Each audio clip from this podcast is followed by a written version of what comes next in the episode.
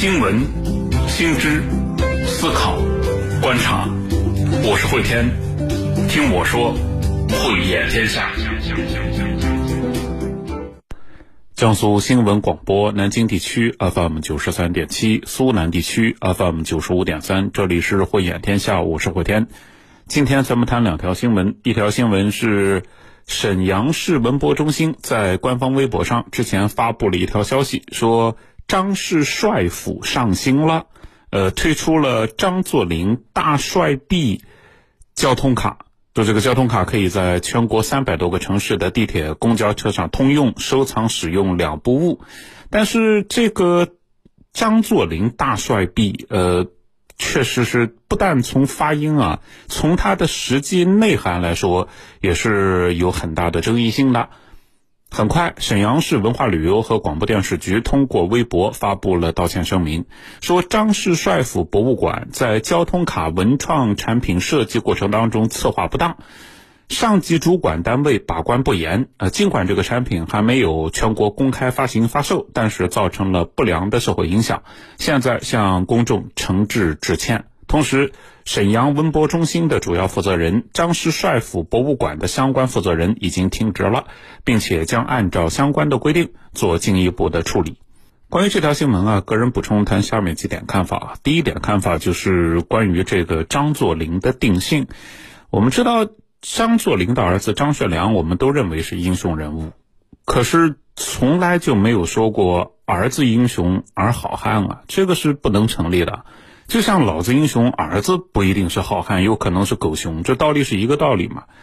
我们知道张作霖他杀害了李大钊，这是他一生永远没有办法洗刷的污点。所以呢，对于张作霖定性最多是什么呢？最多是乱世枭雄啊，这么个定性倒是没有任何问题。但是张作霖肯定不能视作英雄人物。还是那句话，他杀害李大钊，就这件事，他就不能被视作是。英雄人物了。那么我们知道，在一些地方有相关的博物馆啊，你站在考古和文化发掘的角度，你建一个张作霖博物馆，这个本身呢问题倒也不大。呃，大家在那边可以研究历史嘛，可以看看当时历史发展的逻辑、历史发展的轨迹嘛，这个倒也行。可是如果你搞出一个张作霖的形象啊，然后把它做到交通卡上。甚至说，在全国的地铁和公交车上都可以通用，既可以使用又可以收藏。那么，我们打个引号啊，能够享受这种待遇的，一般来说，我们认为应该是英雄人物。张作霖他是乱世枭雄，他不是英雄人物。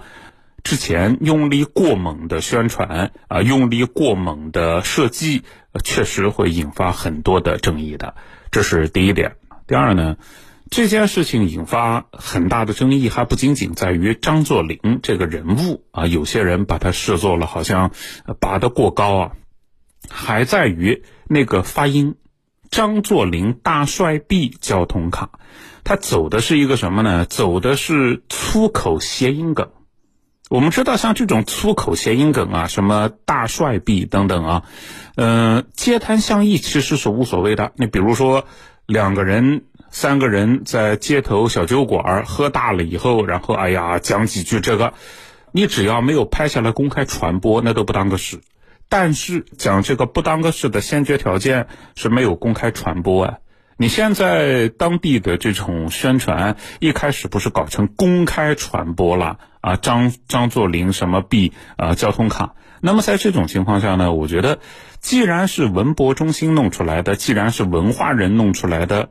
似乎不应该将低俗当有趣吧，至少应该分清楚私下喝酒聊天和公共传播之间的本质区别吧。第三呢，文博中心也好，呃，上级主管单位也好，说到底啊，相关的从业人员都是文化人，这个文化人呢，要有文化人的坚持。换言之，也许有些事情大家都知道，这么做了，在传播性上可以更强。我打个比方啊，呃，人人都知道，按照抖音上面的那种播报腔，什么夹子音，也许呢，比新闻主播正儿八经的播新闻可能更有趣，可能看的人还更多一点。但是新闻主播就永远是新闻主播那个样子，你很难想象在新闻主播的嘴里讲出抖音上的什么夹子音来，对不对？那为什么呢？那是因为文化人有文化人的坚持。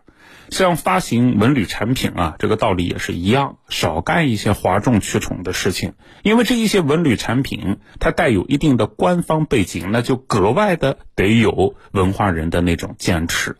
至于肉麻当有趣啦，历史人物的虚无化评价啦，这一些属于大忌。呃，当地的这个新闻也是给全国的文化人啊做了一个提醒吧。